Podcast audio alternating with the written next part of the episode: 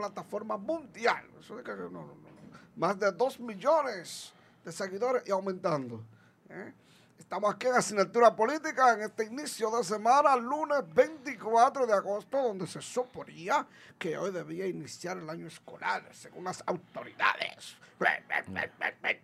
Pero no se puede, no se puede, eso es una. ¿eh? Eh, estamos, acaba de salir la tormenta Laura, venimos en breve con todos esos detalles, pero lo más importante en este momento, lo que ustedes están esperando la reintegración de los verdugos. A uno dice que la lengua de Saet y a otro la incontrolable. La gente le pone nombre.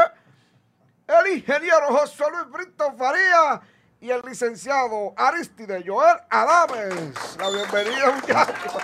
Buenos días, Fernando. Eh, ciertamente, eh, el fin de semana tuvimos una reunión con la administración general y unas discrepancias que surgieron con la gerencia que tenemos aquí por nosotros haber ofrecido una cantidad de dinero que nosotros habíamos retirado ese ofrecimiento a raíz del pedimento de la administración y lo reiteramos que no eh, es el único detonante que nos separa del tema es el ofrecimiento de los recursos que no deben ser hechos por ninguno de nosotros en ninguna ocasión.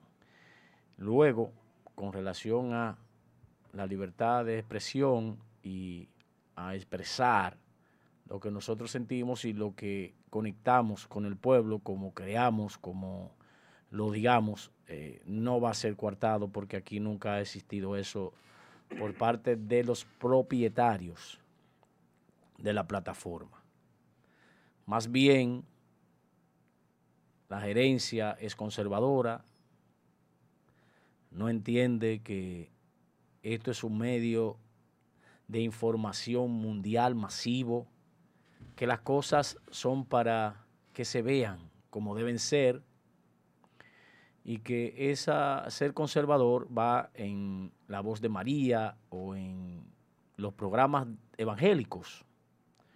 Y entonces esa gente sí debe estar tranquila, debe estar haciendo oraciones y cosas eh, con Dios, pero el que está conectado en las redes sociales debe decir las cosas tal cual el, el redente lo quiere escuchar. Y eso no es ni va a ser coartado por parte de la administración y esperamos, esperamos que la gerencia colabore con lo que el pueblo quiere. Gracias a los redentes, gracias a la gente que hizo eco de esto, pero el mismo día de la situación eh, nos llamaron para que, como pasa en todas las familias, hay inconvenientes, hubo una diferencia entre la gerencia y nosotros, y los propietarios llevaron eso al camino de que estamos hoy de regreso. Eh, Joel Adames, que ustedes conocen cómo es, él expresará su posición y luego entonces ya entraremos con el tema que nos ocupa y yo comenzaré con mi comentario, que hoy es un comentario muy, muy, muy duro, muy duro, muy duro. Bien, entonces Joel me dice que, que no, no va no va a hacer uso de, de la apertura, él hará su, su tema, hablará de lo que él tiene. Vamos a lo que vinimos. Señores, para nadie es un secreto que este tema ha causado estragos a nivel nacional e internacional, el caso de la niña que ha sido violada y matada. Pero así como ese, hay cientos de casos y hoy yo le voy a decir a ustedes la realidad de lo que está pasando en este país. La realidad. Y eso es sin, sin, sin censuras, sin tapujos, sin detener lo que debemos decirle a la ciudadanía.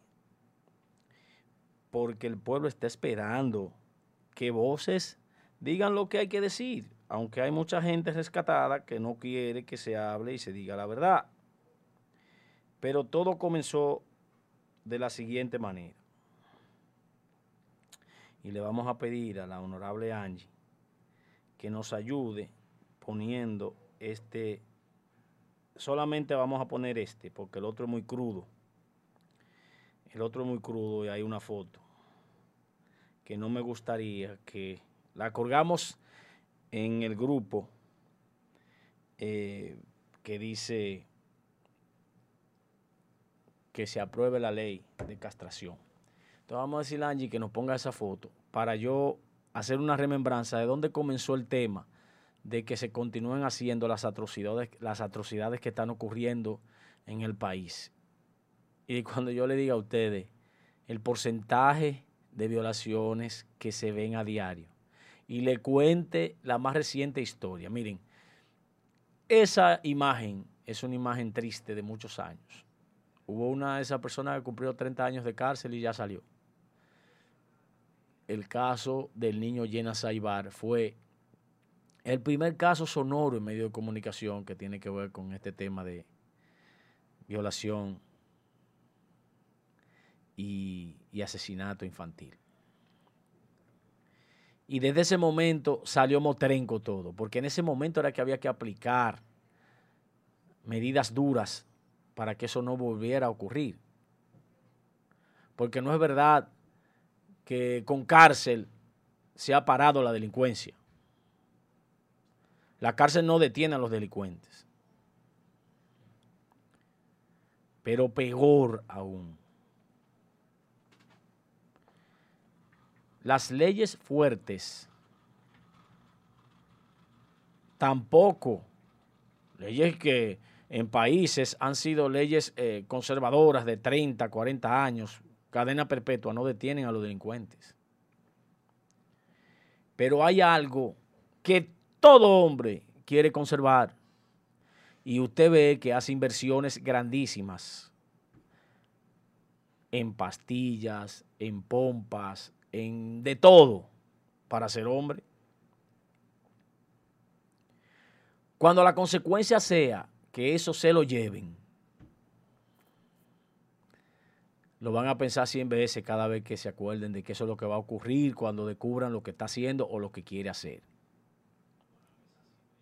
Entonces, eso es lo que desde hace 7 por 4 son 28. Hace 7 periodos o algo más que ocurrió lo de los llenas Saibar. Y, y ningún legislador se ha preocupado por crear esa ley. El que la creó ya hoy ya no, ya no es legislador, está en una institución del gobierno como funcionario. Esa ley, ojalá y que como dijo Pacheco, que va a sacar las leyes que están ahí en el baúl, la va a desempolvar. Esa sea una de las que se conozcan y tenemos que luchar para que sea así. Porque muchos son legisladores que en esa cantidad de tiempo no quisieron ni crear esa ley, ni apoyar la que se propuso, es porque muchos de ellos están cuidando su pellejo. Nadie afila garganta para su propio pescuezo. Y basta con ver cómo funciona la ley aquí para el que tiene dinero. El que tiene dinero hace lo que le da la gana. Si no, pregúntele al que violó al hijo, dueño de una clínica poderosa aquí en Santiago. Suelto. Pero no solo eso, señores. Ustedes saben que de cada 10 violaciones, 8 son de niños. No de niñas, no. 8 niños y 2 niñas de cada 10 violaciones.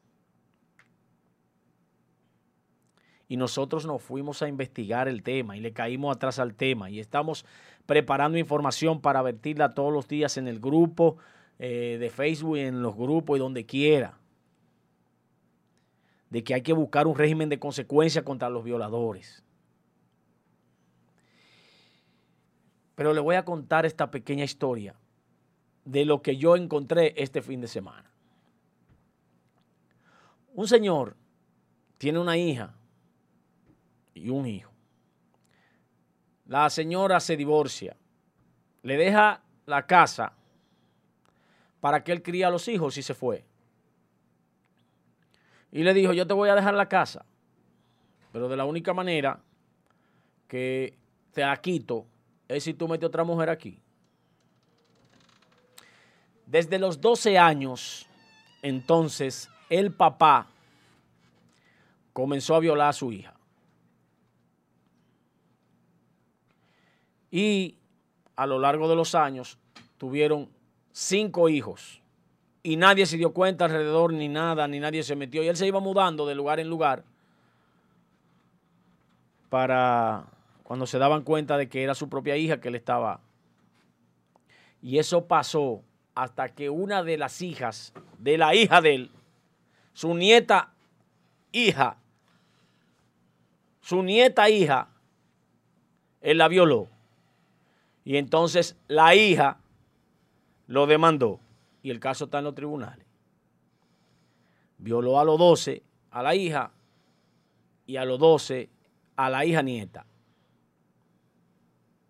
y tiene cinco hijos ya con, con la que es su hija. Señores, pero saber que de cada 10, 8 son niños, pues es un problema serio, grave. Y esto es tan estremecedor que yo voy a ver cuáles son los diputados que se van a poner en contra de eso. Porque desde ya yo digo que que te en contra de eso es porque le gusta hacerlo o está cuidando su, el pellejo de, su, de sus hijos, de su familia. Y esto no es cuestión de cuidarle el pellejo a nadie. Las leyes son leyes y hay que cumplirlas. Miren, hay un medio. Hay gente que dice, no, porque la ley, por más dura que se ponga, como que era así, que, que es psicológico. Mire, hay un lugar donde usted casi no oye muertos. Usted oye que viene la DEA, que viene la Dirección Nacional de Control de Drogas y viene un expediente para un narcotraficante grande. Pero usted nunca oye que esa gente se matan entre sí. O que aparece uno de esa gente que hace negocio muerto ahí o que se están matando a tiro. Eso pasa en los barrios, cuando le quieren quitar el negocio al otro, y es por, por lucha de negocio. ¿Usted sabe por qué en ese negocio no hay casi muertos? Porque el que le falla a ellos está muerto. Es lo mismo, no fallar, que fallar. Si falla, te muere. Y si no falla, sigue viviendo. Está bien, goza, a menos que no te agarren. Porque la consecuencia ahí no, no, no hay, ahí no paran ni hijos, ni mamá, ni papá, ni familia. Ahí, si se tiene que ir todo el mundo se va, entonces ¿qué hacen? No hacen nada malo.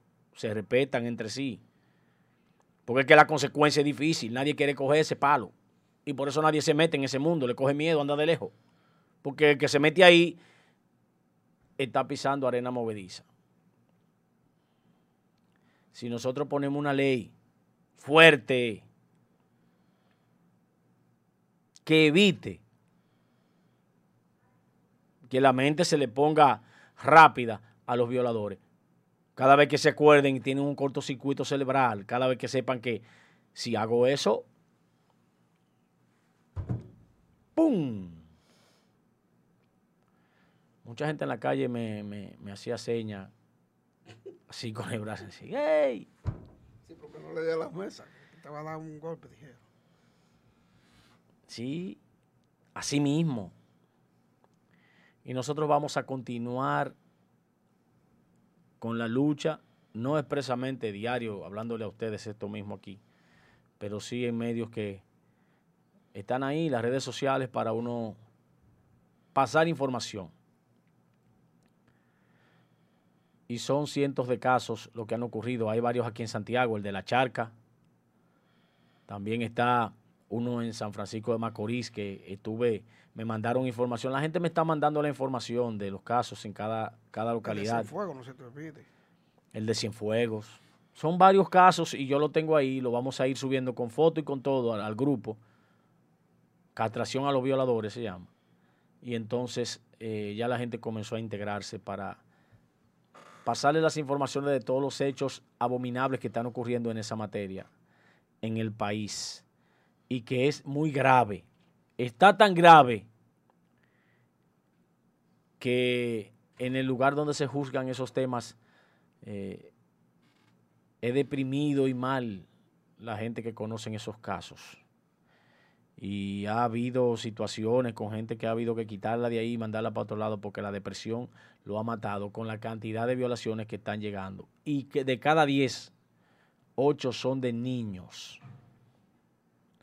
Así anda la situación de los violadores. Y hay gente criticando la acción que yo emprendí en ese momento, que lo único que retiro es el dinero. No podemos ofrecer dinero para ningún tipo de crimen, eso no, no es posible. Y ahí reiteramos que no hay ningún ofrecimiento, eso no, es parte de lo que nosotros queremos transmitir, sino transmitir conciencia para la lucha de que haya régimen de consecuencia con los violadores. Hasta aquí mi comentario. Buenos días, Isabel Molina. Buenos días, Isabel Molina. Vamos a arrancar. Licenciado Aristide Joel Adames. Le dicen el incontrolable en la calle. Eh, buenos días a los redentes y al mundo. Estamos de regreso, pero ese regreso no se podrá dar sin aclarar algunos puntos e inquietudes. Primero debo darle las gracias a más de 3.000 comentarios en toda la plataforma de Cachicha a nuestro favor. De verdad que me siento más que agradecido con el público redente por identificarse con nuestra causa. Señores, nosotros fuimos eh, suspendidos, Josué y yo, y más propiamente yo, porque aquí se va a saber la verdad. Aquí se va a saber la verdad. Mientras yo esté aquí, se va a saber la verdad. Un servidor y una persona que entraron nueva a esta, a esta plataforma, desde hace 15 días para acá, tenemos problemas por la línea de comentarios míos, no la forma, sino la línea que a él no le agrada. Pero yo no estoy para agradarte a ti. Yo no estoy para agradarle, para agradarte a ti. Cuando tú llegaste, yo estaba. Eso es lo primero. ¿Por qué se hizo público esa situación? porque nosotros íbamos a salir automáticamente. No. Nosotros tenemos que hacerle saber al público qué pasó y lo que se está moviendo aquí desde hace 15 días. Nosotros lo hicimos público. Resulta ser que el dueño no sabía de esa comunicación. Y yo lo investigué.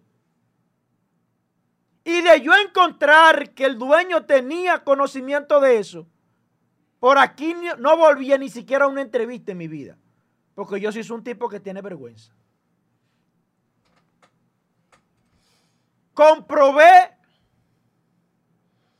que se autodenominó situaciones que no le competían por la disputa que tenemos. de que quiere trazar pauta y a mí no me traza pauta nadie. Con mi comentario a mí no me traza pauta nadie. Que quede claro. Ni siquiera el dueño de esto me traza pauta a mí. Porque yo no la cojo. Yo no vivo de cachicha. Yo no soy un empleado de cachicha. Yo no soy asalariado de cachicha. Yo no recibo órdenes de cachicha. Yo soy una persona independiente. Totalmente independiente. Yo vivo del derecho. Yo no soy periodista. Yo soy abogado. Yo sé lo que digo. Y mis comentarios son responsabilidad propia mía, no de cachicha. El programa Asignatura Política y los talentos, como se le llama, no tenemos ningún tipo de atadura ni compromiso con cachicha. Lo que se diga en asignatura política es propiamente responsabilidad de nosotros los integrantes. Dejen a la plataforma aparte. Nosotros tenemos un espacio aparte. Nosotros no somos empleados de cachicha. Lo que se emita en asignatura política es propiamente responsabilidad de los integrantes de asignatura política, no de cachicha. Para que estemos claros. Mis comentarios y mi coño van a seguir. Para que no se equivoquen. Yo no soy el primero que dice coño y maldita madre en un programa. Yo no soy el primero. Olvídense de eso. Que eso no me va a bajar ni me va a subir mi estatus. Porque a Freddy Veragoico no se lo subió ni se lo bajó. Yo no soy el primero. Dejen su doble moral. Y con relación a mis comentarios que yo he venido haciendo y lo que provocó el disgusto, yo dije y retengo hay que investigar el aeropuerto de Bávaro. Hay que investigar qué pasó ahí. ¿Cuál fue la negociación que el Estado hizo con un emporio empresarial? Esa fue una de las situaciones. Otra, hay que investigar el 911. ¿Qué fue lo que se movió? Japón rentó o no dio. No donó unas ambulancias y nadie supo qué se hizo con esas ambulancias.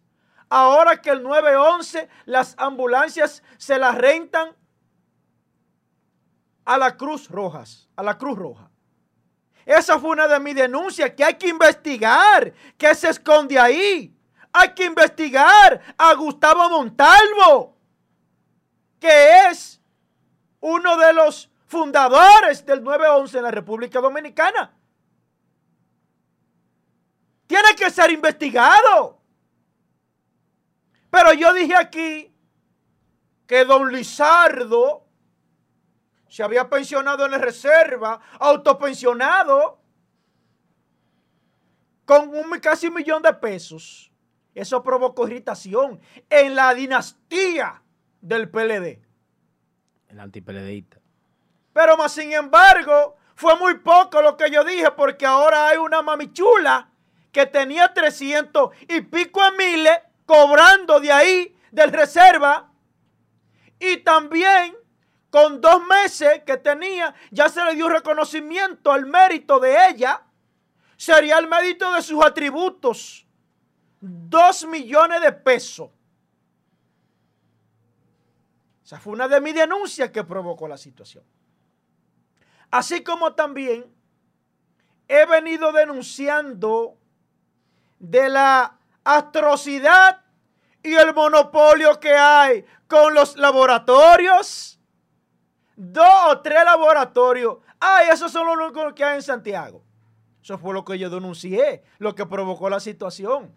Yo dije de manera responsable que había una sola persona que manipulaba y controlaba el 70% de las pruebas PCR y que ese Señor amo y poderoso gobernaba y controlaba las pruebas PCR y al laboratorio nacional no la llevaba para escasearla y así los tres laboratorios que, que, cuadraron con el perverso y delincuente Rafael Sánchez Cárdenas, porque eso es lo que tú eres, un delincuente con saco y corbata.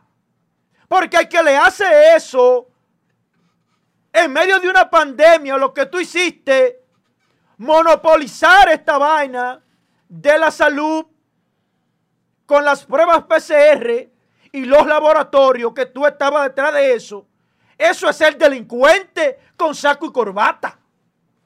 Y toda esa situación aquí ha provocado una ola de, presión. Pero yo no cojo presión de nadie. No cojo presión de nadie.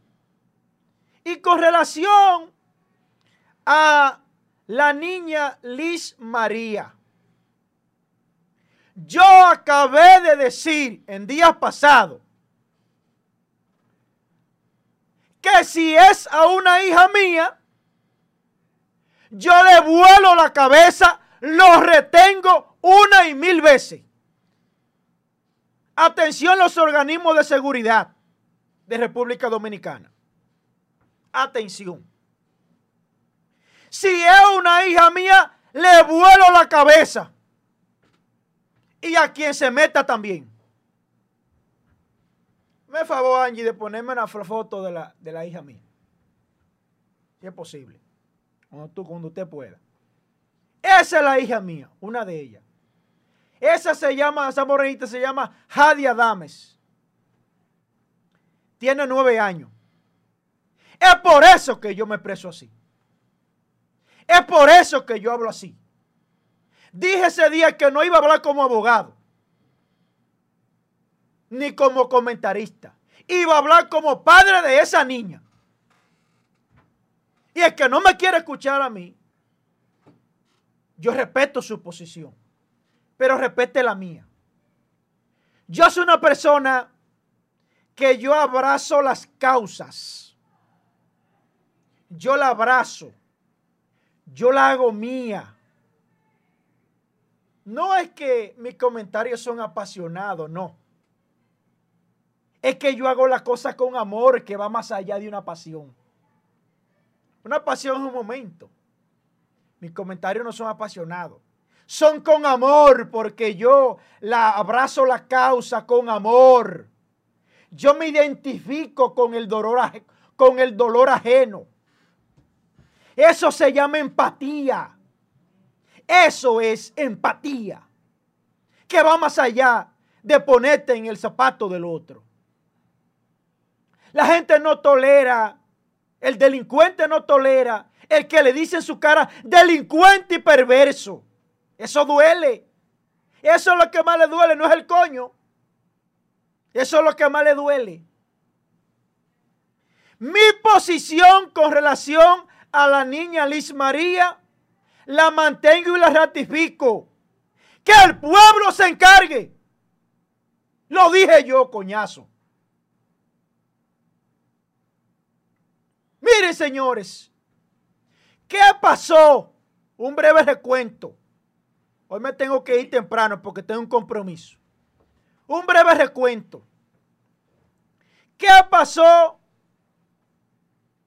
con la niña, con, eh, con esta niña, con Maciel?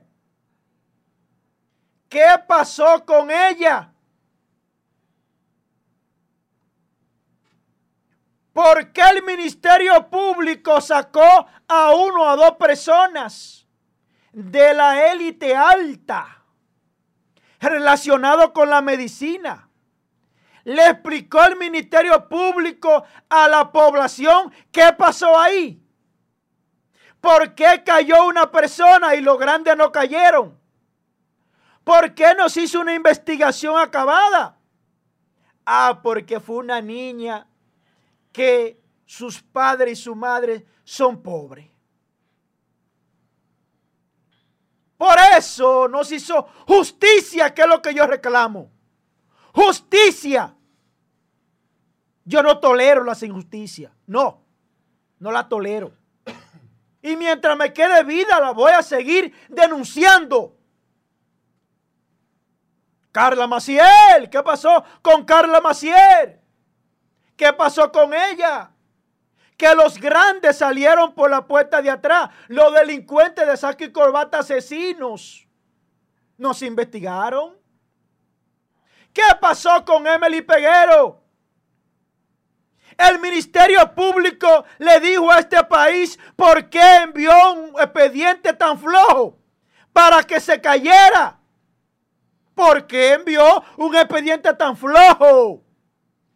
Cuando sabía lo que se movía. ¿Por qué el abogado José Hopperman no le explica a este país por qué el papá de Marlin perdón, el papá de Emily, ¿por qué no lo quería en la, en la defensa de él? Explíquele José Hopperman. Explíquele eso a, a este país.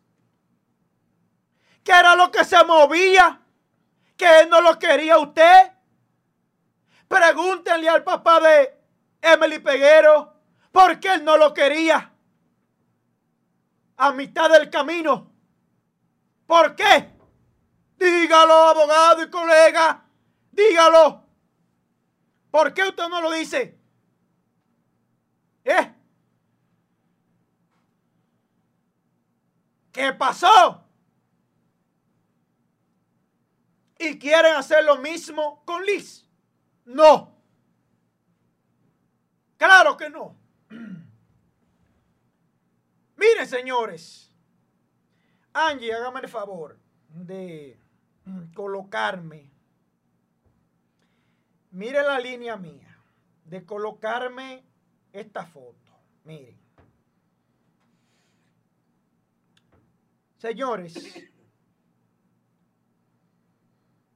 en este país vamos a decir las cosas como son. Atención, cachicha. La castración está aprobada en el Código Penal actual. Está aprobada. Yo puedo castrar en cuando hay una violación. Atención país. Ningún abogado había dicho eso en este país. La castración es legal en República Dominicana. El Código Penal Así lo establece. En el único caso de violación. Vamos a buscar para que nos pongamos claro. ¿Qué dice? Mire, Angie, para que... sí, ahora mismo se lo voy a, a mandar para que usted ahí lo tenga. Miren, señores.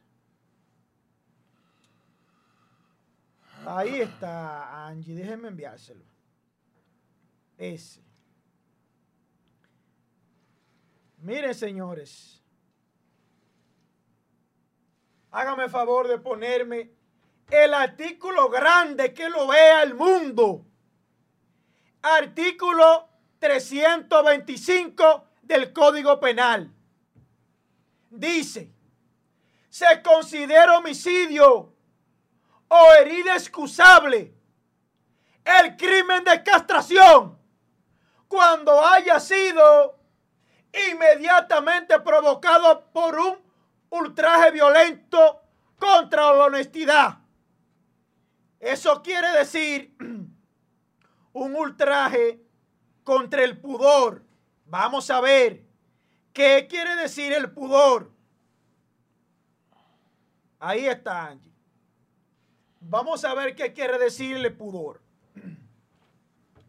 Póngamelo ahí, hágame el favor. Miren, atentado contra el pudor, eso es la honestidad. Es un delito de tipo sexual que protege el pudor de los individuos y que configura cuando una persona realiza acto de tipo sexual en el cuerpo de otra sin que ésta haya prestado su consentimiento para eso. Violación Atención, cachicha. Vamos con el otro, con el 29. Óigame bien.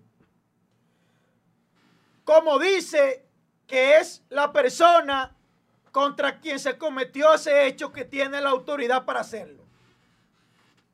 Pero mediante el artículo 28 y 29, que es la legítima defensa, yo puedo castrarlo si lo encuentro haciendo eso. ¿Qué dice el artículo 28? No hay crimen ni delito cuando el homicidio, la herida y los golpes se interfieran por la necesidad actual de la legítima defensa. Ahí está. Pero el 29 lo explica de manera clara. Yo me voy a la parte final del artículo 329 del Código Penal, donde dice, cuando el hecho se ejecute en defensa de agresión de los autores del robo o pillaje cometido con violencia. Eso es excusa legal. Si yo actúo en rechazo, en defensa de algún hecho violento, yo automáticamente quedo eximido de pena. Para que estemos claros. El que no me conoce a mí, yo soy egresado de la guapa. Yo tengo dos maestrías. Yo tengo más de 150 cursos talleres. Y en la otra gestión del gobierno pasado, como no pudieron demandarme, decían que a mí había que darme un escarmiento. Que a mí había que darme un escarmiento. Como no podían demandarme, así lo hacía. Yo ratifico en todas mis partes mis comentarios. Miren, yo, por mi hija, yo me quito la ropa de abogado. Miren, yo me quito la ropa de abogado.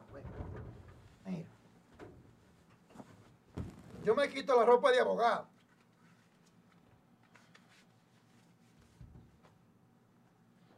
Miren. Yo me la quito de abogado.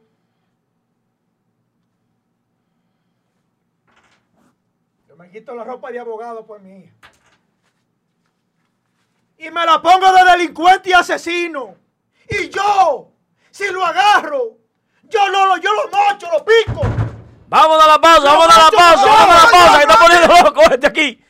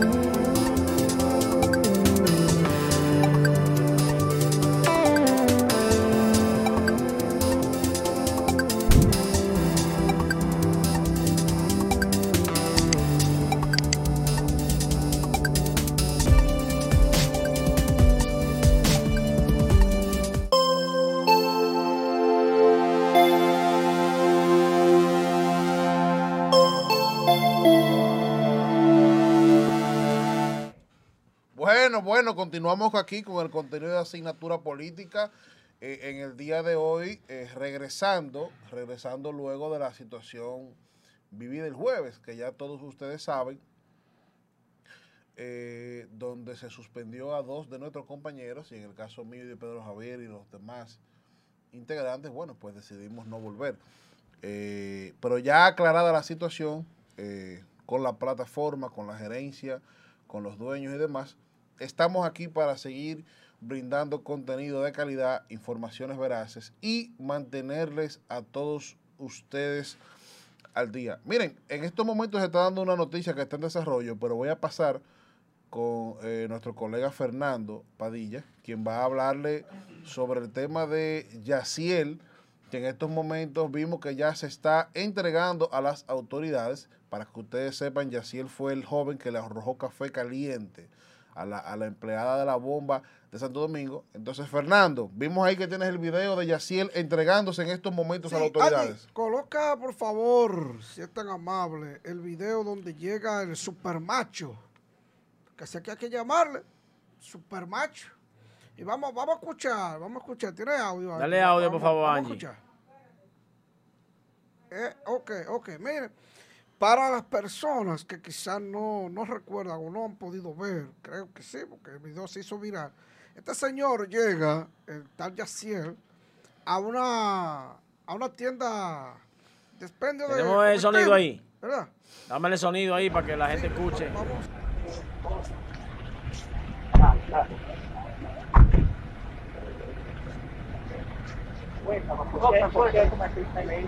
¿Qué te motivó para cometer ¿Estás arrepentido? ¿Estás arrepentido? ¿Estás arrepentido? Déjame pasar el abogado, por favor. ¿Estás arrepentido? Déjame pasar el abogado. ¿Estás arrepentido, Oscar? Bien, hermano. Oscar, ¿estás arrepentido? Permiso. Permiso. Pero que Ah, Yo creo que sí. sí Me parece Duarte Canal. Sí, sí.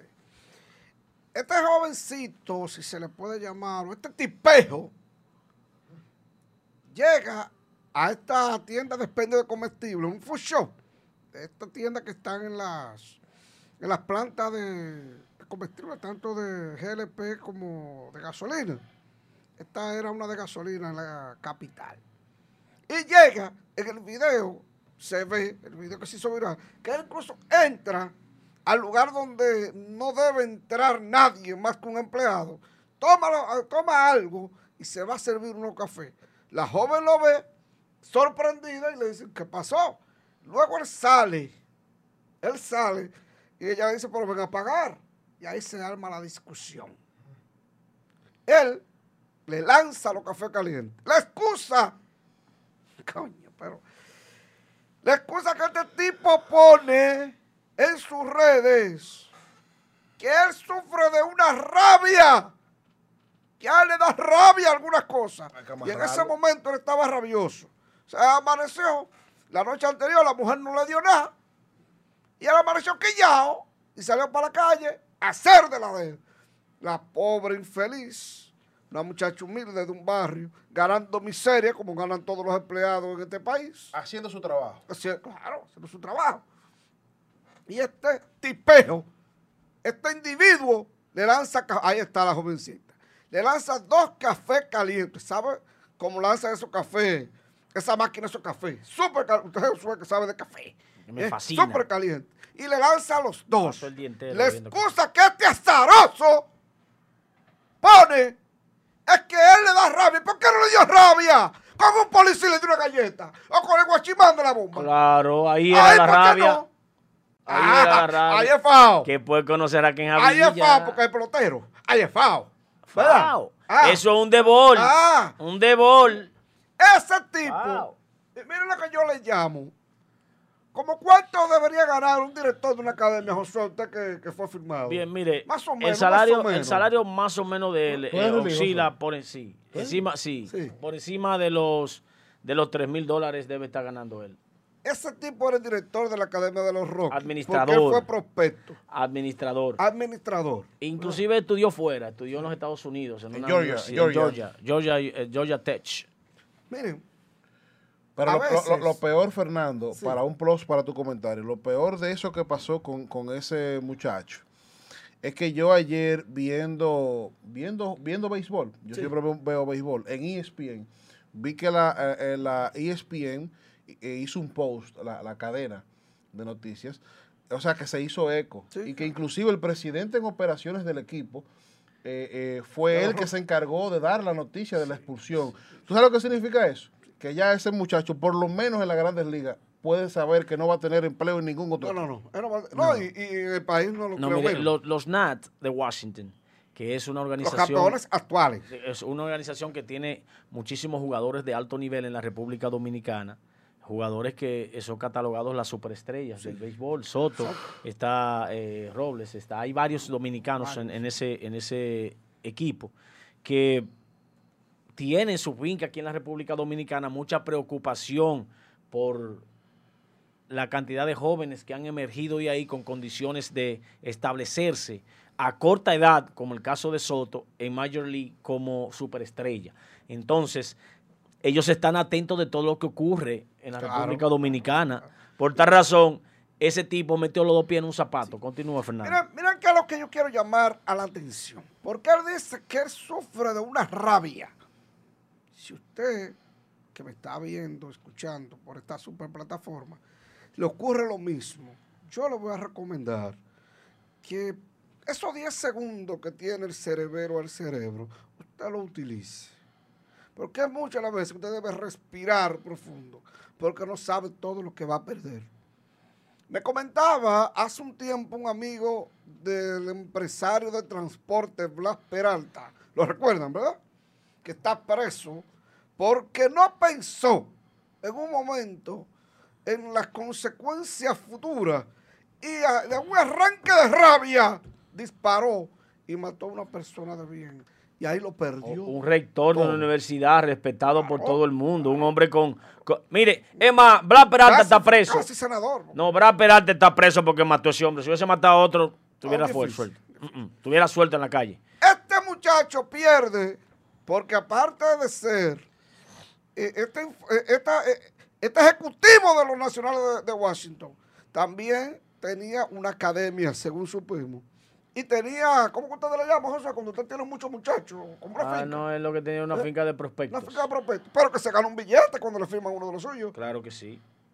¿Cuánto habrá de perder este joven por un arranque de rabia? Y lo que quiero llamar la atención, ahora la justicia dominicana, que no me gusta cortarme cancela, no va a yo son así. No te pongas Debe ahora ponerse los pantalones y por lo menos, usted no tiene el teléfono de porte ahí, ¿qué dijo porte? No puede hablar, porque ahora no quiere hablar, increíble. Y por lo menos un mes, de uno a tres, de coerción. Para poner un ejemplo. Porque él dice que una disculpa, se disculpó públicamente. que- no, no, no, no. Porque si a eso vamos, entonces de ahí para adelante, cualquiera de nosotros hará lo mismo. A una mujer no se le toca ni con el pétalo de una rosa. Mire, hasta que el acto sexual, para usted darle, que a una le gusta que le des una ligadita. Ey, ey, ey, ey, ey, ey, ey, ey. Fue parte de los acuerdos que, que están hechos, que no se van a decir esa palabra. Cálmese. No, pero una ligadita. Vamos arriba. Paro de esa vaina. Hasta ahí usted lo debe pensar. Las mujeres, de mi parte, son sagradas. Para mí, yo tengo cuatro hembras, mis hijas, gracias a Dios. Y el hombre que me le ponga la mano a una hija mía va a tener serio problema conmigo. Serio problema conmigo. A este tipo esperemos que hoy la justicia haga un ejemplo y lo mande por lo menos a probar la nueva victoria, aunque sea por tres meses. Porque Omega, por una galleta, le cantaron seis. Por una galleta, Omega. Entonces este tipo le arrojó café caliente a esta jovencita que estaba haciendo su trabajo, reclamando su dinero, y él lo que justifica que ya lo había puesto en la caja. Pero usted, cajero, eso es autoservicio. O sea, usted hay que cobrar, usted se sirve su café, va y paga la caja. Si ya no está, usted se espera. usted es dueño de eso. O usted es un superhombre. Pero fue como dije, a ella le dan el café. Pero no fue ese que yo con el guachimán porque sabe que le puede dar un fuetazo. José Brito. Eh, no, no, no. Inclusive, eh, debido a que su tema era un tema que está también en la palestra, quemando las redes sociales, quemando al país, eh, usted brincó a Isabel Molina, que le tocaba el tercer, el tercer, turno- el tercer bate. No, no, no, no, no, al contrario, no, no.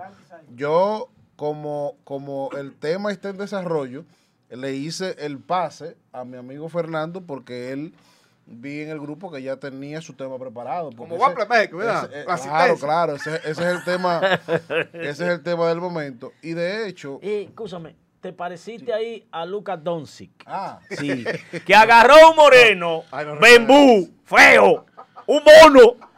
Mire, sí, yo no, yo no creo que na- esto de la evolución, pero ese debe haber evolucionado de un chimpancé a un mono bien feo. Y el mono ese le ha dicho, un tal, eh,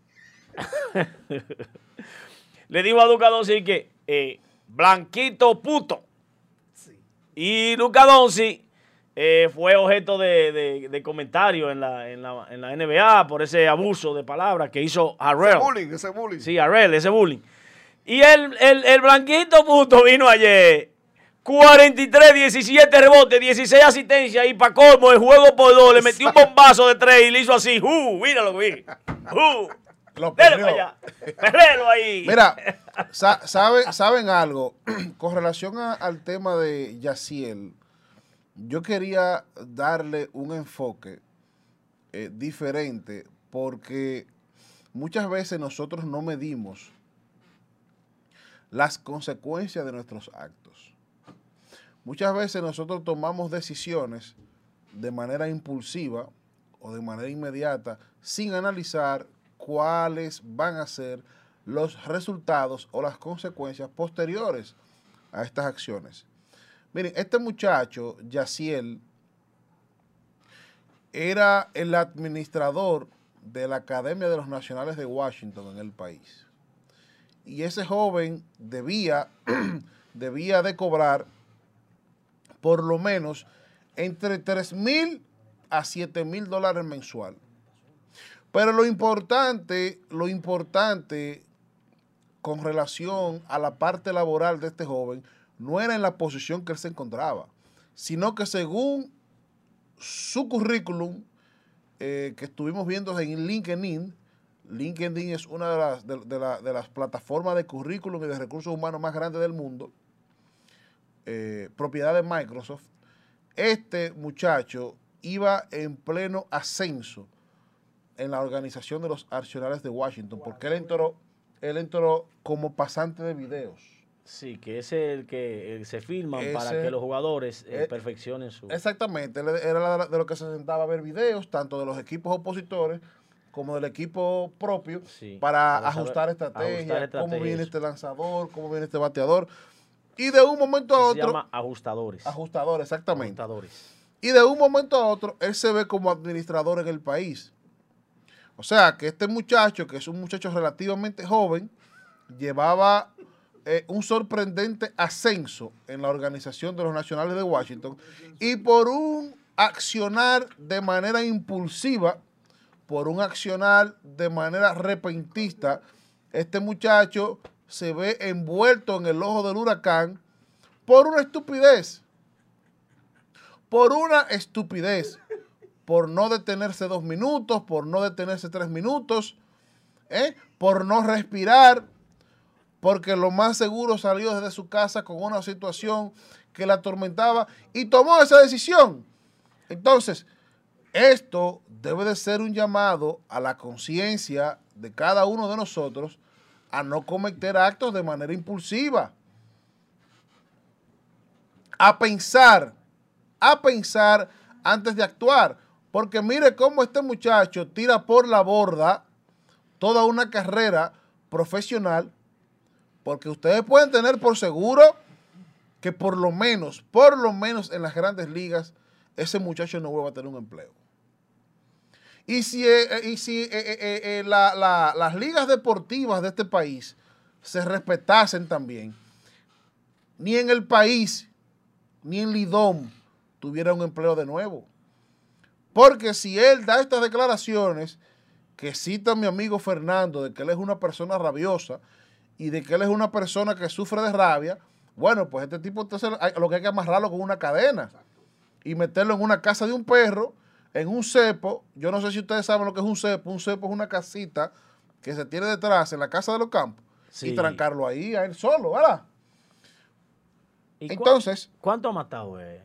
Porque no se pone rabioso porque no ha matado a no, nadie. no, y, y mira, déjame Una decir- muchachita fue. Déjame decirte algo. Si él sufre de esa rabia que él expresa, él lo que debía era esperar eh, los campos de entrenamiento que se habilitaran y ir y, y- y- y matarse a su rabia con uno de esos prospectos que están ahí, ¿verdad? O con un entrenador de un gimnasio. Con un loco de esos cruzados. Sí, pa- pa- pa- para que se baje No, su, su niveles de su rabia. Lástima, él, como él era administrador, él lo que bregaba era con hacer las compras de los alimentos, mantener la, la limpieza, mantener a- el personal. Eh, no, no tenía que ver él con el tema de, el campo de sí. involucrarse con decir que iba a dar relí, que le dé relí a uno de esos prospectos y le entregue la carta él mismo. Así que, óyame, no hay excusa y esperamos, esperamos que a este muchacho, a Yacier, le caiga todo el peso de la ley encima para que se calme su rabia. En otro orden, vimos cómo la tormenta Laura eh, ingresó al país y ha causado estragos. Y déjenme decirle algo, yo sé que a todos nos tomó como sorpresa eh, los estragos y los daños que ha causado esta tormenta, porque el dominicano, como, como República Dominicana es un país que está bendecida por Dios en cuanto a las catástrofes naturales, el dominicano está acostumbrado a que se le anuncie una tormenta, un ciclón o un huracán, y el huracán en último momento tome otra vía. Se- se Yo va- sé, Se va. yo sé, yo sé que para esta, para esta ocasión, yo sé que los dominicanos y dominicanas, en su gran mayoría, no tomamos, y me incluyo, de hecho, aunque yo no vivo en una zona vulnerable, ni que esté cerca de lugares donde se pueda provocar o producir una inundación, está cómodo. pero, gobierno, pero yo sé que las personas que sí, que sí viven en lugares vulnerables, no se prepararon.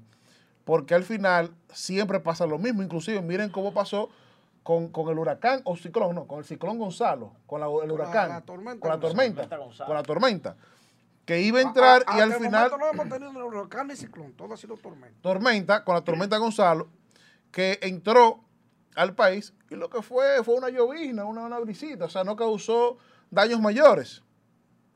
Entonces, eh, esto que pasó con, con- con Laura, que dejó saldo de muertes por temas de derrumbe, Cinco muertes. cinco muertes por temas de derrumbe, de deslizamiento de tierra, también es un llamado para que cuando Ay, las autoridades, cuando las autoridades llamen a prevenir y cuando las autoridades hagan las alertas debidas, tanto de que su provincia está en color verde, en color amarillo o en color rojo, usted tome las precauciones y las medidas del lugar. O tomemos, yo me incluyo, porque entiendo con todo esto que pasó, que el sábado cometí un acto de responsabilidad, salí de la ciudad, estando la ciudad en amarillo y me fui a una que estaba en rojo.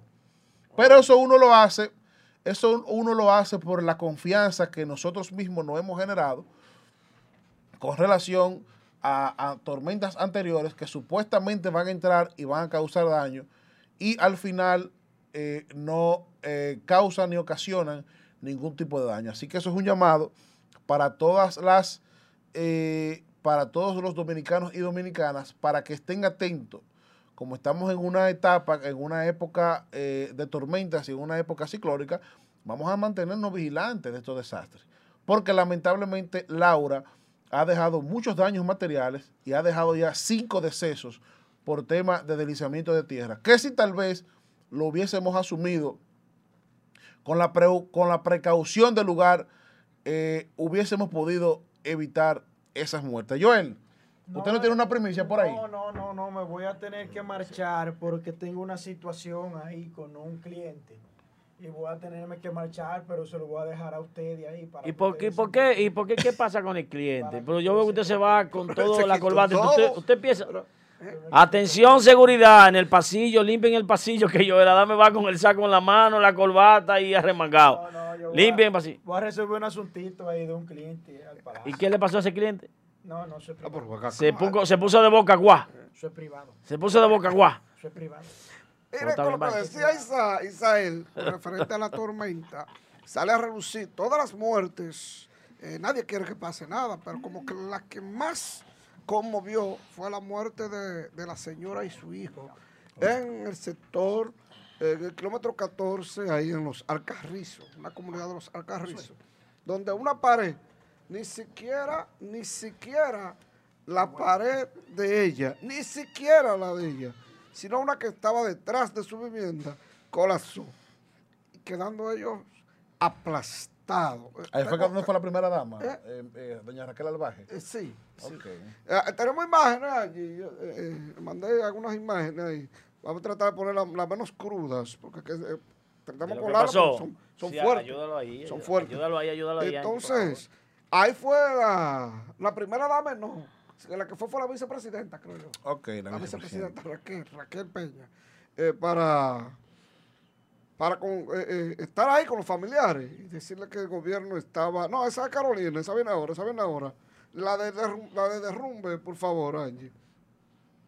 Que esto conmovió. Ahí, ahí está la foto de ella y el niño, por favor.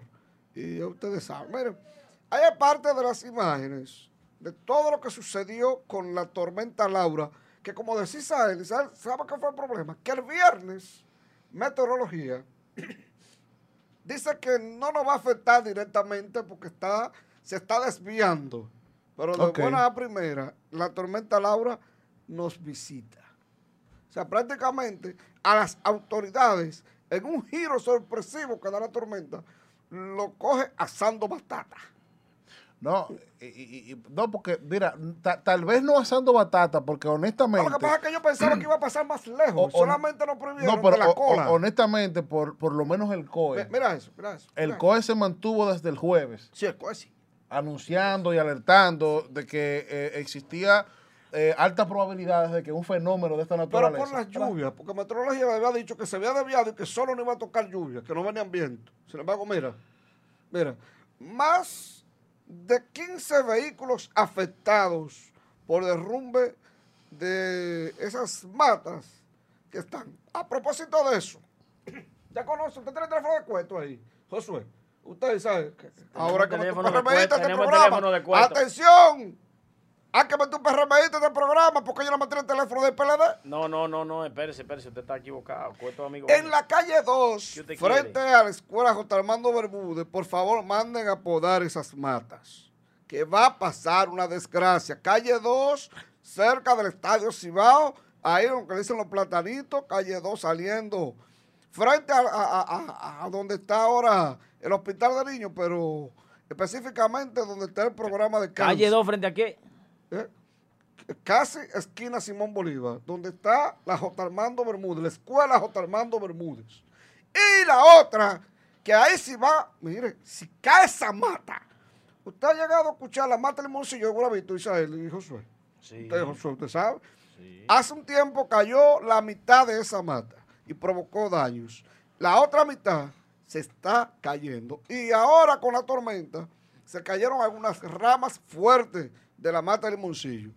A las autoridades competentes, para que después no digan que no se dijo que vayan a cortar la fuñía mata esa. Ya esa mata no hace nada. Ya lo que está en peligro. Va a matar personas. Va a matar personas. En, en la avenida Inver, entrando en Sánchez Bolívar, la famosa mata de Guravito. Va a matar personas. ¿A quién que le compete eso? ¿A medio ambiente o a quién, Isaías? Usted que sabe de, de gobierno, yo no sé de esa vaina. Para, para, el- para podar el árbol. Para podar una mata. Para bueno, sí, es centenaria. ¿Eh? Es centenaria. Centenaria, es la No, mata no, ahí, de- ahí de- debe, de- ahí debe de, existir una permisología tanto del medio ambiente como del ayuntamiento. Pero caramba, a alguien que vaya y evalúe por lo menos, porque ya se cayó la mitad, ahora se cae una rama, entonces va a matar personas. La mata el Moncillo Guravito aquí en Santiago, va a matar personas. ¿Eh? Míralo ahí con, con esa brisita de Laura, fue una brisita. Aquí no entró, si aquí entra un huracán o un ciclón, pues no va a llevar diablo aquí. Y de una vez lo que me gustó fue que salieron, quiero, para así, pongamos la imagen de Carolina, por favor. No sé si es política, no me interesa, no, no.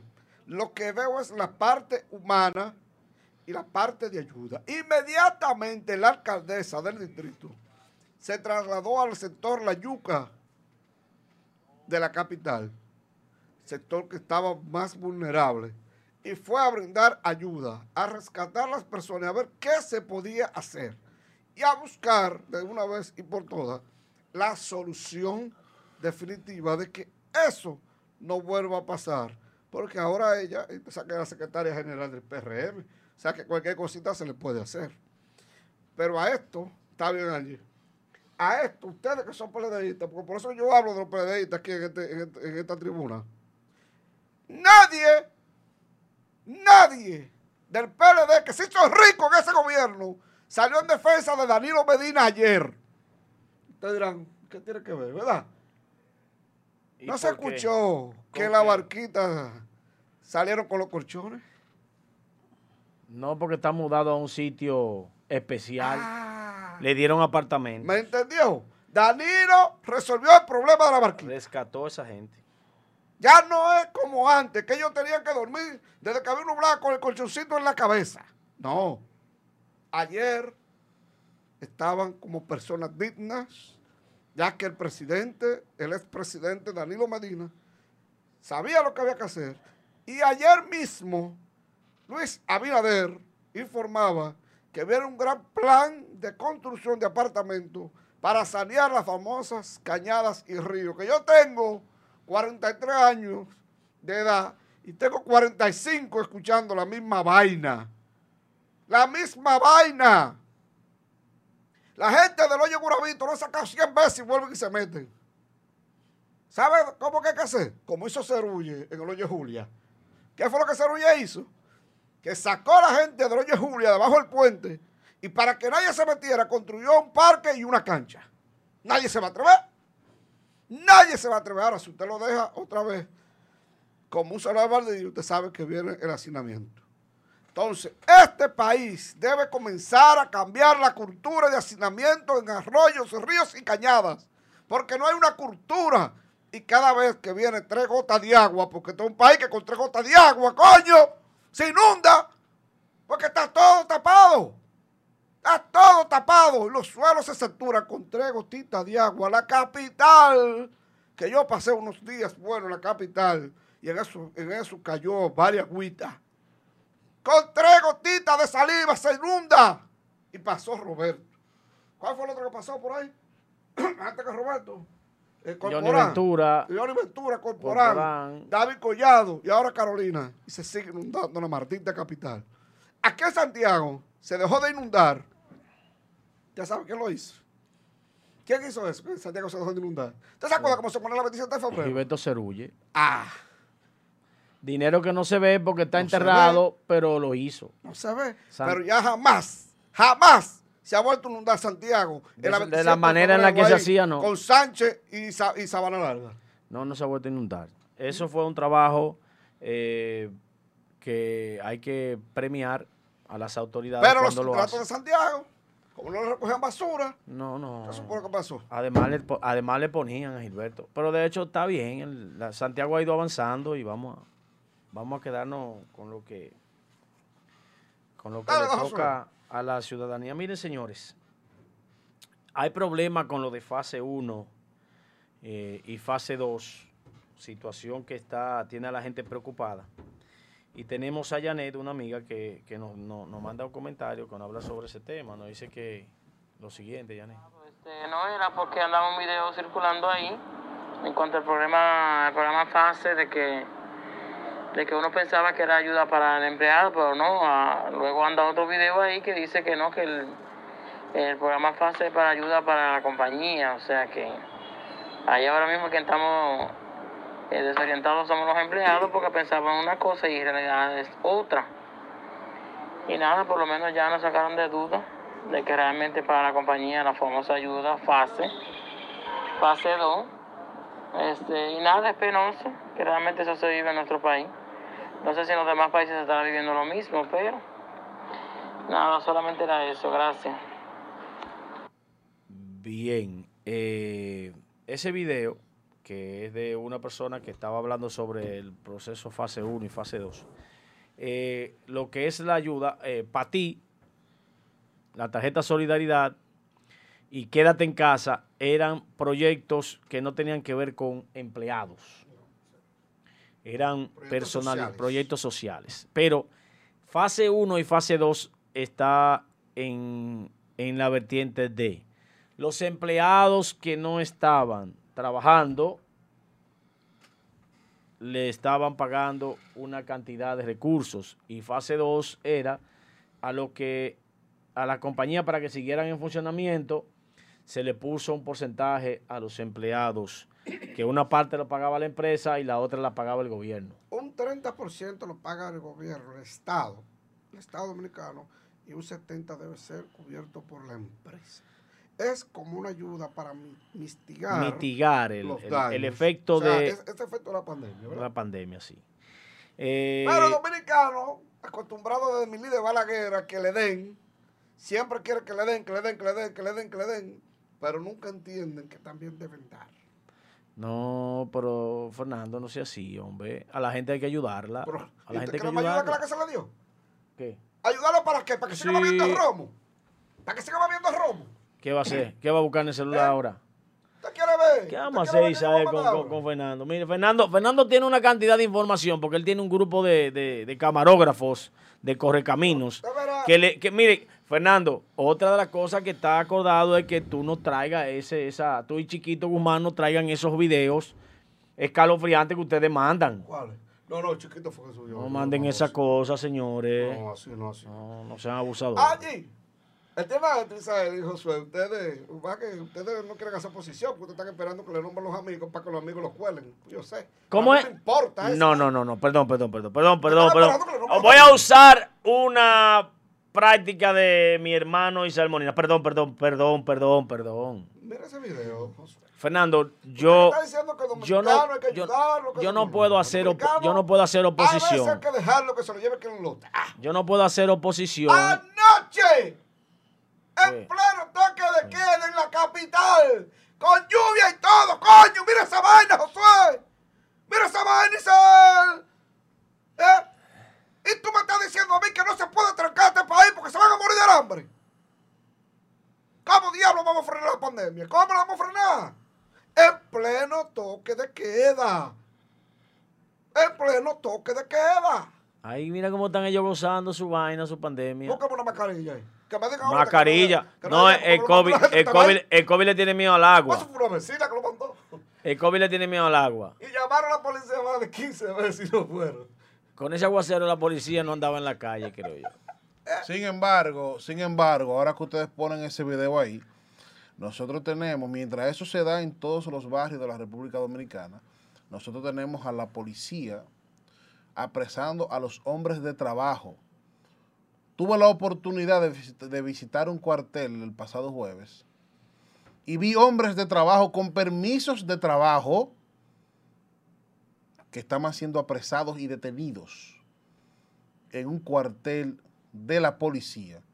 Y veo retenes, veo retenes para gente de trabajo que se le puede pichar. Hay mucha gente que anda en el medio que hay que trancarla porque anda violentando el toque de queda porque sí. Pero hay mucha gente que se le picha un neumático o que sale tarde del trabajo o que se le presenta un imprevisto y le toma 10 o 15 minutos. Entonces, como tenemos nuevo jefe de la policía, como tenemos nuevo jefe de la policía y parece que es cobita nueva, va re bueno. Pero entonces, lamentablemente, la presión no es en los barrios donde se está todo el día fumando juca y bebiendo cerveza, donde los mini markets y los colmados no cierran, vendiendo cerveza, vendiendo cigarrillos, vendiendo príncipe. ¿Para qué que venden el príncipe en los colmados? ¿Eh? ¿Te quieres saber? ¿Para qué? ¿Eh? Entonces, la policía, la, la policía, Uh. la policía se ha embebido en la causa de apresar a los hombres de trabajo. Me dio mucha pena el jueves que visité un cuartel de Santiago que ya para mí está en la mirilla. Me voy a mantener observando ese cuartel porque no vi un solo delincuente allá adentro. Vi mucha gente de trabajo, mucha gente con uniformes de trabajo que se le notaba que salía del trabajo y que tuvo un imprevisto en la calle. Entonces, el toque de queda no es para los delincuentes. ¿O será, que, ¿O será que los hombres de trabajo de este país tienen que ponerse un tatuaje, hacerse dos trenzas Dar 500, y, eh. y ir con un dembow eh, eh, en el vehículo y con una juca? Porque aparentemente, aparentemente ese estilo Dan tiene un 500. pase verde en este país con la Dan- policía. dan, ¿eh? dan 500 eso. 500 dan los de trabajo. Mire, es así. ¿Sabes, Isabel, Josué? Esta semana estoy en un lugar y un amigo mío, un viajero que anda ahí. Y si se detiene junto a mí y le dice a, a un, un dependiente de, de un colmado, cámbiame eso, esos mil pesos en 100. Y yo, "Ca- a las 4 y pico de la tarde, eso fue el sábado. Y yo, ¿para qué tú estás cambiando eso? ¿Le vas a dar deseo a los carajitos? Y dicen, no, ese permiso mío que voy a salir ahora. ¿Cómo así que ese es el permiso tuyo? Sí, sí, sí, yo cambio mil pesos de a 100 y cada vez que me paran lo de sus 100, sus 200 y me dejan ir. ¿Cómo así? Entonces, usted está diciendo Isabel, que a los hombres de trabajo, Yo estaba en un cuartel el jueves y yo no vi un solo delincuente ni un solo pipero trancado ahí. Eso no andaban con, Vi los, eso no andaban con los gente- 500. Mira, vi gente uniformada, gente con uniforme de trabajo y policías, coroneles y capitanes de ese cuartel violentando los derechos de esos ciudadanos, hablándole mal. Pero, pero, me costó, me costó hacerme de la vista gorda en ese momento, porque eh, aparentemente ellos están apadrinados. Aparentemente ellos están apadrinados para hacer eso, pero yo tengo ese cuartel en la mirilla. ¿y dónde es? Yo lo tengo en la mirilla. decirle, decir- es de la zona sur. Es de la zona sur. Le llaman la fiscalía. es de la zona sur y lo tengo en la mirilla ese cuartel. La próxima vez que en ese cuartel yo me entere de que hay un hombre de trabajo preso, yo voy a trasladar la cabina de cachicha para allá y le voy a hacer un programa especial. Ah, pues, pues, prepárese. para que se acabe el relajo ahí con la gente de trabajo. ¿Eh? Que mientras a una persona de trabajo, saliendo de un trabajo, se le puede presentar un imprevisto de 20 minutos, de 30 minutos, que le pasa a todo el mundo, ustedes las están deteniendo para quitarle mil pesos, dos mil pesos. Aquí en los barrios se están haciendo party en piscina, con juca y con droga y con de todo. ¿Eh? Entonces, el toque de queda no puede ser para los hombres de trabajo. El hombre de trabajo se conoce. Anda con un uniforme. ¿Eh? No anda con trenza, ni con juca, ni, ni oyendo música. El hombre de trabajo se conoce de por Dios. Entonces, Policía Nacional, vamos a darle cumplimiento al toque de queda, pero no con los hombres de trabajo, no con el que se le picha una goma o con el que sale a comprar una medicina porque está enfermo, que usted entiende que usted le puede quitar mil pesos. No, no es con ese. Métase para los barrios. Ustedes saben dónde es que están haciendo party, cuáles son los colmados que están abier- abiertos bebiendo cerveza. ¿Y cuáles son los famosos? Porque ahora la en los barrios, ahora en los barrios, oye, ahora en los barrios se ha de- se- ha- hay uno, uno, un- un- unas casas que alquilan, la pintan de negro por dentro y ponen una música que se, se llama ni que cuarto frío. Ustedes saben dónde que están los cuartos fríos operando, Vendiendo cerveza ¿Cómo? Yo no sabía eso. y haciendo party clandestino. Para los hombres de trabajo, al que, al que viene saliendo de una fábrica con un carnet que le tomó la hora, a ese usted lo quiere apresar. Jefe de la policía, vamos a poner atención a eso. Vamos a poner atención a eso, que na- nada más no son los funcionarios del gobierno que se están lucrando de la pandemia. Aquí, aquí hay cuarteles que se están lucrando con la pandemia, que están haciendo unos cuartos buenos, agarrando hombres de trabajo para meterle presión, ¿eh? Y 20 o 30 hombres que dejen 2 mil pesos en un cuartel por noche. ¿Cómo es? Son unos cuartos, ¿Cómo es? ¿Cómo? Para es un dinero. Como diría un amigo mío, para repartírselo entre los grandes y los de abajo no tocan nada. Entonces, vamos, por favor, Josué, a que la Policía Nacional le ponga asunto a eso. Atención a mi amigo, el comandante Cepeda. Eh, comandante, supervise a los muchachos de esa zona por ahí, de la zona sur. Yo no sé cuál cartel que él dice, pero Usted eh, sabe. usted, no, no, no. usted está en la parte alta. No, él, él es responsable de la, de parte casa, de... mire, cerca de su casa. Sí, de la parte alta de allá. De, El cuartel que sale dice, seguro está cerca de su casa. Oh, Es que yo creo. ¿Cómo va a Ese, eh, no, eh, eh, ese, ese está, ese está en la zona sur, pero como, como yo lo tengo en la mirilla, ese cuartel, Lo vamos a, lo vamos a destapar. ¿verdad? yo lo tengo, tran- lo, lo tengo tranquilo ahí, porque fui precisamente a ver una situación de una persona que salía de su trabajo y que estaba detenida.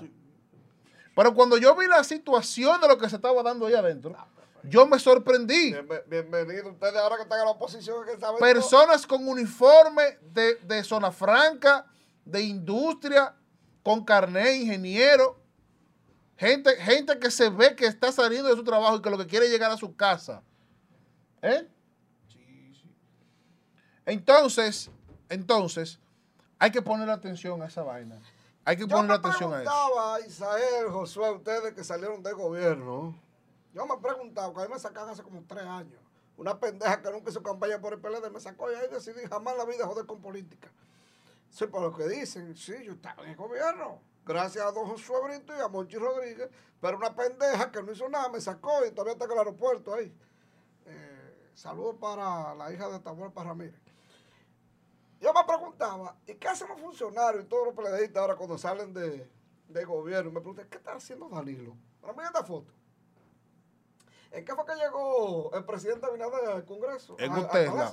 En un. Tesla, en, en un Tesla, pero esa foto que tú vas a colocar es vieja. ¿Esa Ayer, vieja? ayer no sé por qué se filtró esa foto. No, me Pero esa esa fo- foto que, andaba que No, paseando un eh, Tesla. no, esa foto, esa foto es con un empresario del sector de, eh, ¿De vehículos eléctricos, sí, eh, que Danilo visitó cuando se inauguró esa sucursal y, Ah. y entonces él dio una vuelta al vehículo, pero no sé por qué se filtró ayer. Mira, vamos a aprovechar en ¿Qué estos momentos. haciendo eso?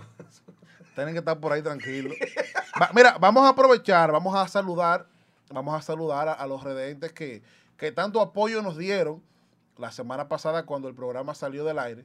Eh, y de verdad que, de verdad que eh, los redentes es la verdadera materia prima de este programa. Así que vamos a darle un saludo a Alex Valor, fiel redente, Junior García, Marta Reyes. Tenemos también por ahí a otro fiel redente, Manuel Abreu. Tenemos también a José Miguel Cufia. Eh, aquí tenemos también Cabarete VIP. Tenemos aquí también a Elizabeth Ramos, Pedro Ortiz. Eh, tenemos también por aquí a Miguelina Salazar, lesbia, la gran lesbia, Altagracia Ureña, que es una fiel redente de este programa. Mabel Núñez, también la veo por aquí. Juan Vargas, Camilo Carvajal, Sí. Bárbara Grimaldi, ¿eh? Hay que ver si es de los Grimaldi del Vaticano, de- de la- de- de- del embajador de, eh, en el Vaticano, Víctor Grimaldi. Tenemos a Rey Sánchez, tenemos también a Iván, Pedro Nolasco, eh, también tenemos por aquí a Lourdes Corona, que también es otra fiel redente, Corona, César. Peguero, Ah, duro. tenemos a Jando Nue- Nuecí, Omar Arias y a Luis.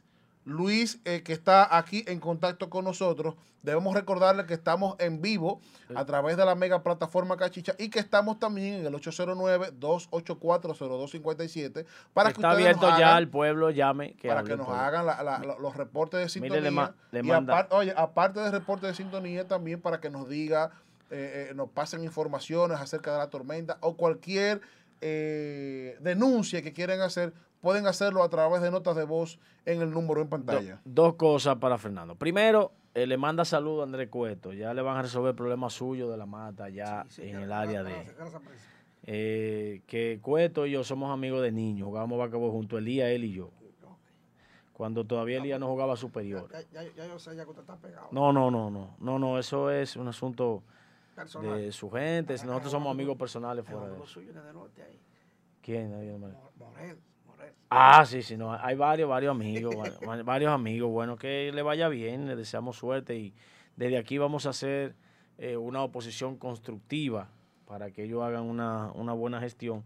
Pero en realidad, usted ahorita me acusó a mí de que yo estaba con paños tibios porque tengo muchos amigos nombrados en el gobierno del PRM. No, no, no. No, no, no es verdad. Sí, tengo buenos amigos. Pero yo no, yo no estoy con paños tibios porque quiera congraciarme con esos buenos amigos. La parte de amigos políticos, somos amigos, la política es otra cosa. Porque yo a Cueto el político lo ataqué, al del PRM, pero al amigo no. Yo no puedo atacar a Cueto porque lo conozco desde niño que es un tipo sano, serio, preparado. Ahora al político, pues nos decimos cosas políticas, no ofensivas tampoco, porque yo no lo acusé a él de nada personal, ni lo voy a acusar nunca a un amigo. Pero con relación a la posición que debemos fijar es que el PRM tiene una semana. En una semana yo no puedo exigirle que cambien todo lo que ellos dijeron que estaba mal en el PLD. Una semana no es suficiente porque ellos dijeron que el PLD no servía para nada, que no hacía nada. Entonces yo no puedo en una semana Y le decirle a ellos pueblo y que el pueblo cambien se lo todo. compró. Eh, sí, el pueblo le compró la gestión, que la, la- la campaña. Pero ¿qué pasa? Eh, Luis tiene una semana hay que dejarlo que fluya. Por ley son 100 días para evaluar la gestión. Ponme la foto, No, no, por pero, favor. pero espérate, Fernando. Déjame decirle algo a Josué. Y, y- y voy por ahí por donde tú vienes. Josué, usted sabe cuál es mi línea de comentario, ¿verdad? Claro que sí. Yo en particular, yo en particular, he dicho que al gobierno entrante hay que otorgarle 100 días de gracias, al igual que tú. Pero el hecho de que nosotros le estemos dando 100 días como método de evaluación a la gestión del presidente Luis Abinader, no quiere decir que hay algunas situaciones que se estén dando que uno no se haya eco, no, no se, no se haga eco. Cosas pasan, las cosas hay que decirlas. Eso puede dejar pasar. ¿eh? Nosotros hemos venido aquí en aras de aportarle a la gestión del presidente Luis Abinader. Aportarle porque el país se encuentra en medio de una crisis sanitaria y económica y que el presidente lo haga bien es de favor y de beneficio para todos los dominicanos y las, dominicanas. Pero si lo hace mal, como hay muchos PLDistas eh, frotándose la mano, eso va a ser una desgracia para todos. Una, des- una desgracia para todos los dominicanos y dominicanas. ¿Por qué? Porque la vulner- vulnerabilidad eh, con la que se encuentra este país no es para que las autoridades improvisen y hagan las cosas mal. Así que es por eso que nosotros desde esta plataforma queremos servir, servir como canal y como soporte y como apoyo en lo que nosotros como plataforma podamos servir para que las cosas desde el gobierno se hagan bien. Ahora bien, las cosas que se han venido dando mal y que se han convertido en tendencias, nosotros como medio noticioso debemos hacernos eco de ellas. Una de las cosas que aquí se criticó fue que el PRM como partido duró más de cinco años atacando la colocación de familiares, de familiares, de funcionarios del gobierno en el gobierno. Ahora, pregúntame usted a mí, pregúntame usted a mí si yo ataqué eso. Pero claro que no. ¿Por qué yo no lo ataqué? Bueno, porque cuando usted cita el caso de Juan Ariel Jiménez, quien fuera ministro de Planificación y Desarrollo del país, ese muchacho tiene un currículum que le queda grande a la posición que desempeñó como ministro, porque él es egresado de Harvard.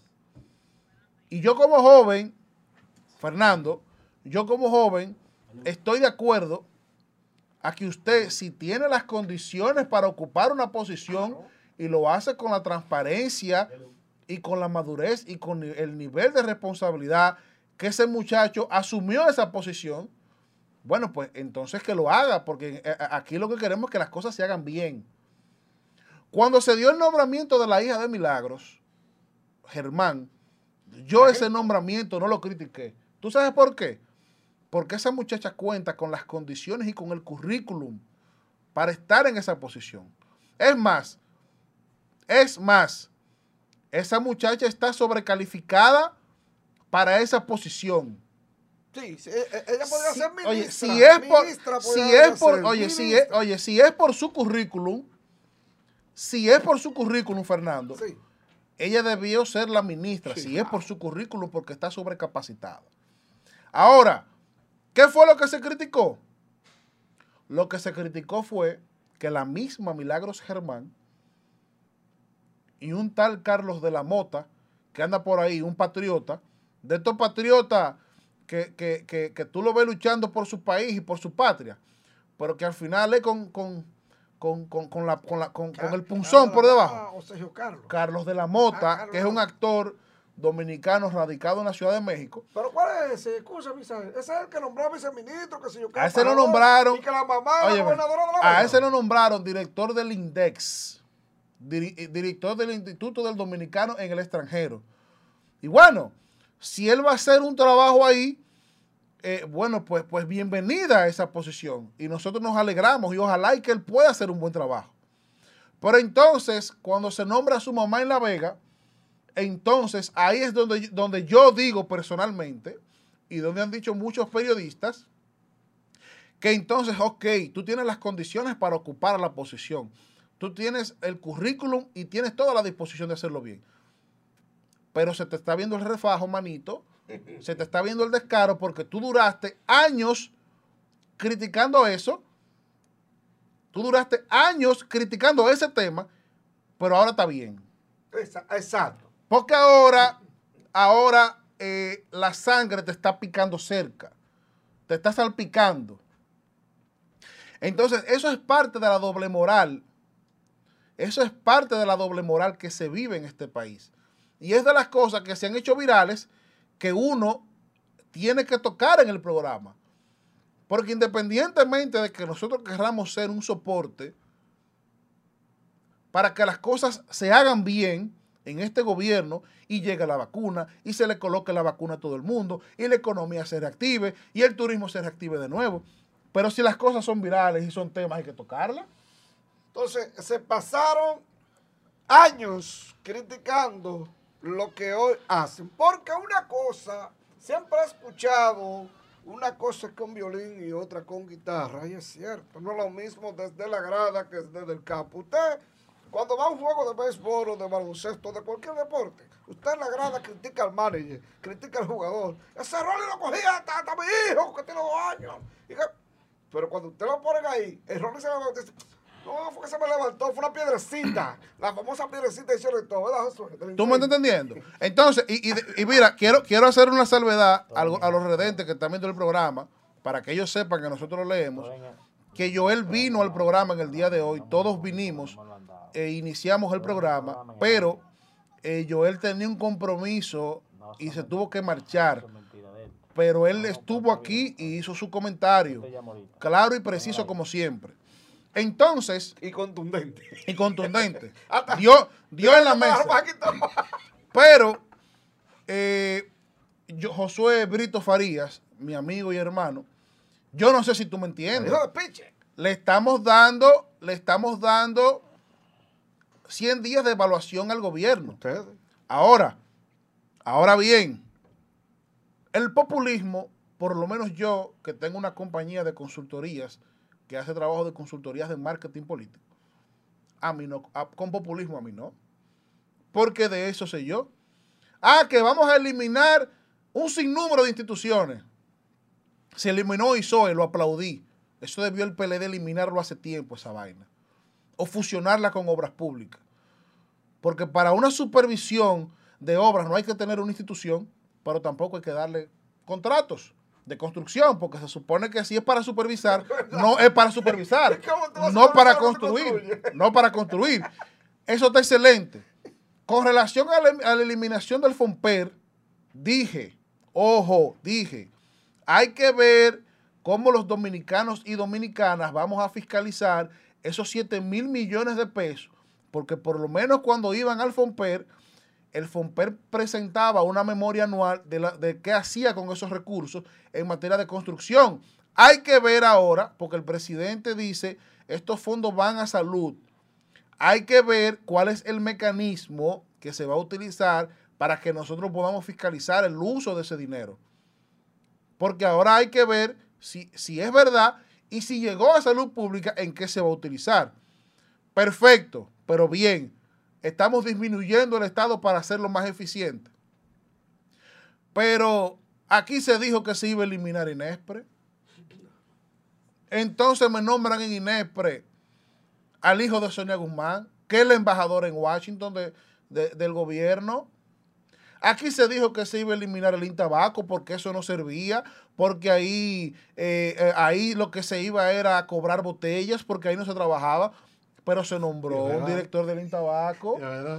Aquí se dijo que se iba a eliminar el codo pesca porque eso era una vaina que no servía, porque eso podía ser un departamento de medio ambiente, que para qué, para qué un consejo dominicano de la pesca, y se nombró alguien en codo pesca. Aquí los ministerios estaban reducidos a 47 y ya hasta el viernes de la semana pasada íbamos en 57 viceministerios. Entonces, nosotros vamos a servirle de soporte al gobierno del presidente. Nosotros queremos que él haga las cosas bien, porque el país va a ser el único beneficiado de que el gobierno lo haga bien. Pero Josué, yo no sé si tú estás de acuerdo conmigo. Yo no sé si tú estás de acuerdo conmigo. Independientemente de que nosotros podamos servir como soporte del gobierno, pero hay cosas que se están haciendo virales y que uno tiene que hacerse eco de ellas.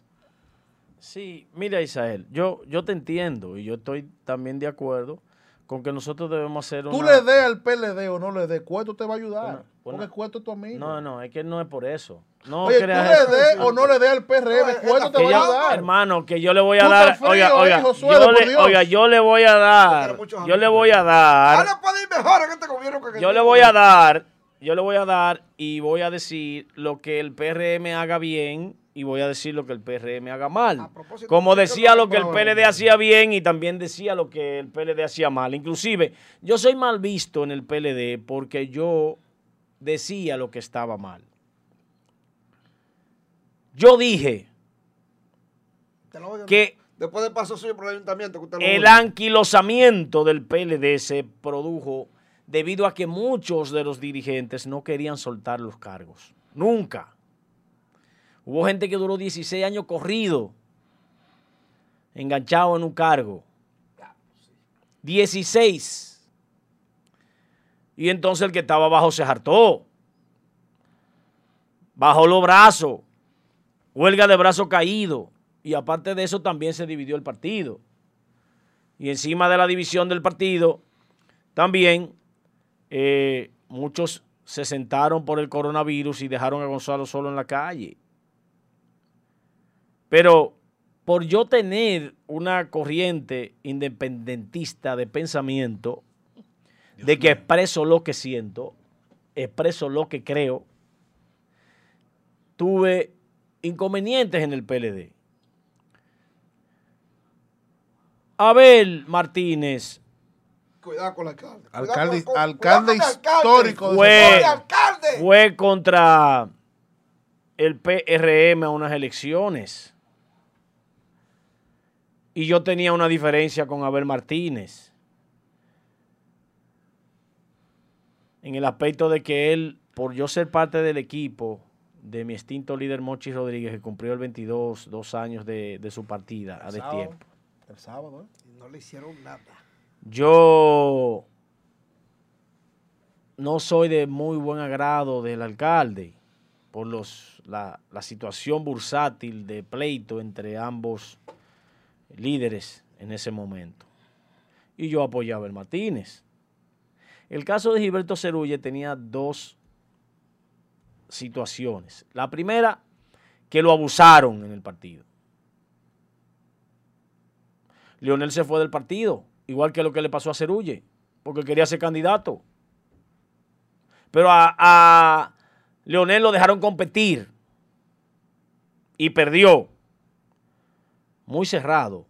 Se gastó mucho para ganarle, pero se le ganó y se fue.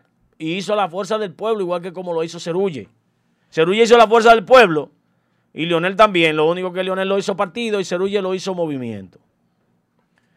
Entonces, Cerulle fue maltratado y votado del PLD. Y yo tenía una relación de amistad, de familiaridad con él y con su familia, que la tengo.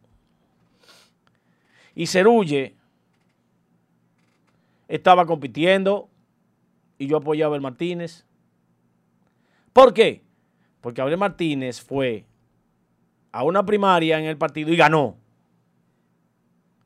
Y luego era el candidato del partido. Además, había también un hermano mío que era candidato en la boleta, con Abel. Yo apoyé a Abel. ¿Por qué yo no me fui a apoyar a, a Ulises, que somos amigos? No, yo soy del PLD. Y el candidato mío era Abel Martínez. Pero hay gente que ese 2010 no me lo perdona, pero nunca. Y le voy a decir, en el 12 entré al gobierno de Danilo Medina hasta, hasta enero del 13, que no quería cargo en el gobierno. Y de ahí en adelante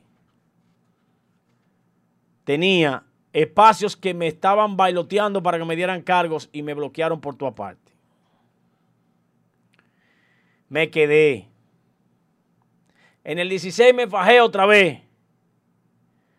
Me pusieron en un reguero de dictado y me recomendaron y el mismo presidente me dijo que sí, Danilo, y me dejaron afuera. En el 2018, salud, después que Monchi murió, fue que Silvio Durán me tomó en cuenta. Y no en cuenta en cargo de primacía. Me puso ahí. Pero como Silvio y yo somos amigos y teníamos una relación, había un chisme entre Monchi y Fernando Rosa.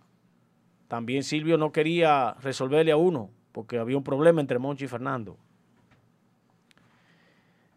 Entonces, a raíz de todo eso, yo no fui muy bendecido, ¿no?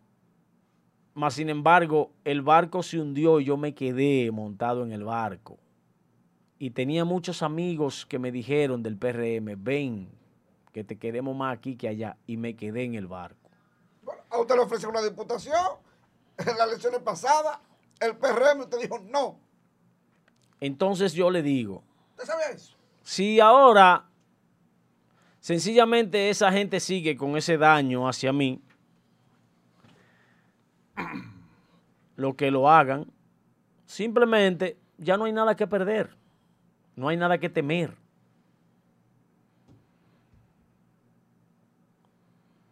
Dejo eso y ya se acabó. Si no me van a dar la oportunidad, y déjenme decirle, Próximo presidente del PLD en Santiago, Josué Brito. yo no soy dado a ser una persona jactanciosa, ni tampoco soy una persona que se cree enseñoreado y por encima de nadie. Pero tomaría cualquier partido que yo sea militante de. Primero por el liderazgo que represento. Segundo por la cantidad de gente que me quiere. Tercero por la cantidad de cosas positivas que hago por la sociedad. Cuarto porque soy una persona intachable. Quinto, porque yo soy un dirigente de verdad. Además, preparado. Si le temen a eso, si ahora no abren el abanico del temor, se van a joder. Porque se le va a, desba- se le va a desbaratar el partido en las manos. Llegó el momento de permitir que jóvenes como Isael Molina y muchos jóvenes valiosos que andan por ahí, que han hecho vida en el PLD, se le permita competir abiertamente, sin, la sin el litado del diablo ese, de poner comelitones, chupamedias, tumbapolvos, lambones en las direcciones del partido. Y los hijos de. Yo Dígalo. tengo, yo tengo mis reservas. Yo tengo mis reservas con eso. Porque si hacen eso, ¿Cómo los hijos? Tengo mis reservas ahí. si hacen eso con relación a los comelitones, porque los hijos, si el hijo tiene toda la vida en el PLD haciendo campaña, haciendo ya una figura, por ejemplo, Pero te puedo- yo ¿Cómo, te puedo- cómo tú objetas Víctor. Fagundes? no, no, no, pero yo Pero hay que que saber- vaya a competir. que vaya a competir. No, que. No, no, que vaya a competir, que vaya Ah. a competir. Y, y esos muchachos pueden hacerlo porque tienen condiciones, la mayoría de esos jóvenes, todo- todos tienen condiciones. Eh, que compitan. Y punto. Donde está el detalle es que si bajan esa listica y eso y los comelitones, lo que seamos maltratados de que no se le gane con la claridad Así, mire, yo tengo un celular en la mano que tiene la pantalla negra y, y azul por detrás. Si no es con esa transparencia, así como esto, mire. Oiga, oiga, oiga. Como dice un amigo mío que se sienta aquí al lado mío. Y él dice, de aquí atrás, de aquí atrás. Hasta aquí atrás. Así dice un amigo. Que de, que de hecho ese amigo, ese amigo que tú mencionas, volvemos a repetir a los redentes que se mantienen preguntando. Joel Adames vino al programa en el día de hoy, nos reintegramos todos, luego de una eh, negociación con la administración y con los dueños de, de esta plataforma que no tenían conocimiento de lo que pasó el jueves con la suspensión del programa. Pero eh, nos integramos todos en el día de hoy. Joel vino, tuvo que marcharse. Pero ya será mañana donde asignatura política vuelva a. Antes de ir, Misael, antes de contenido, ir, ¿no? ¿qué es lo que pasa? Que Corazán no nombra a nadie. Eh, ¿Tienen miedo que pase lo que pasó en Laguna Salada? Ponme la foto. Ponme la foto del rostro del cambio en Laguna Salada. ¿Usted sabe quién es ese? ¿Quién es ese? ¿Quién es ese? él es alcalde de Laguna Salada. ¿Y qué le En pasó? una reunión, los perreístas, porque se están repartiendo los cargos arriba, le dieron una paliza. Llévatelo, Angie. Ay, ay, ay, ay, ay, ay, ay, ay, ay, ay, ay, ay, ay.